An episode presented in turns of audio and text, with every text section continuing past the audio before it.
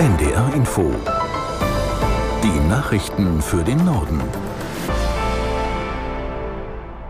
Um 8 Uhr mit Claudia Drews.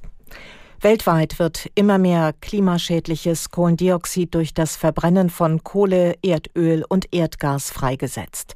Laut einem Bericht von Fachleuten zum globalen Kohlenstoffbudget erreichen die Emissionen in diesem Jahr einen Höchstwert. Aus der Nachrichtenredaktion Gisela Former. Demnach liegen die CO2-Emissionen durch fossile Energieträger wie Kohle, Erdöl und Erdgas bei insgesamt 36,8 Milliarden Tonnen, gut ein Prozent mehr als im vergangenen Jahr.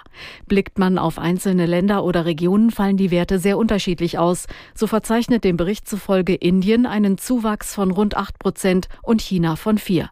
Dagegen seien die CO2-Emissionen in der EU um mehr als sieben Prozent gesunken, in den USA um drei Prozent heißt es.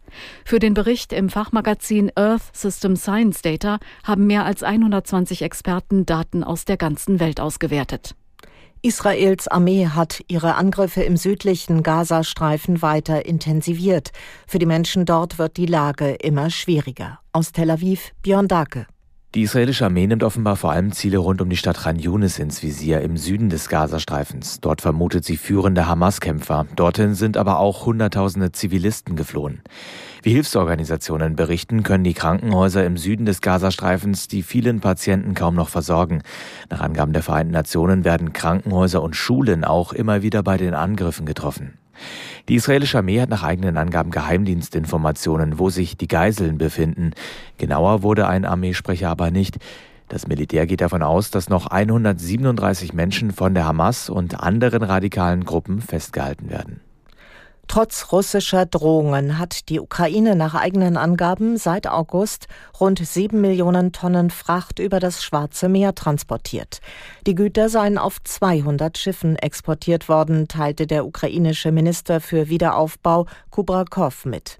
Rund fünf Millionen Tonnen davon waren demnach Agrarprodukte. Präsident Zelensky begrüßte die Bilanz, der Getreidekorridor funktioniere. In der Ampelkoalition in Berlin wird weiter über den Haushalt für das kommende Jahr gestritten. Nach dem jüngsten Urteil des Bundesverfassungsgerichts müssen Milliardenbeträge eingespart werden.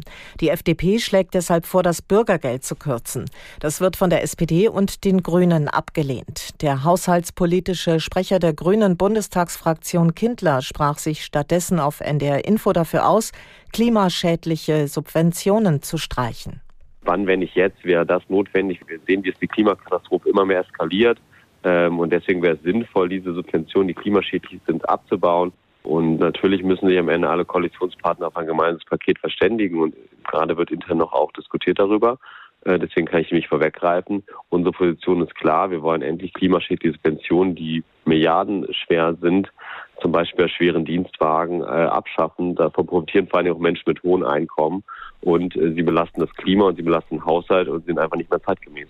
Der grünen Politiker Kindler auf NDR Info. Der Hausärztinnen und Hausärzteverband warnt vor den Folgen einer doppelten Impflücke. Verbandschef Bayer sagte den Zeitungen der Funke Mediengruppe, bisher hätten sich noch deutlich zu wenig Menschen, die unter der Empfehlung der Ständigen Impfkommission fallen, mit dem angepassten Covid-19-Impfstoff impfen lassen. Außerdem sei auch die Quote bei der Grippeschutzimpfung seit Jahren zu niedrig.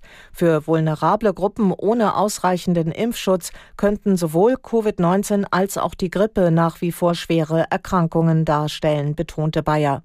Er appellierte an alle älteren und Risikopatienten, rechtzeitig vor Weihnachten ihren Impfstatus überprüfen zu lassen.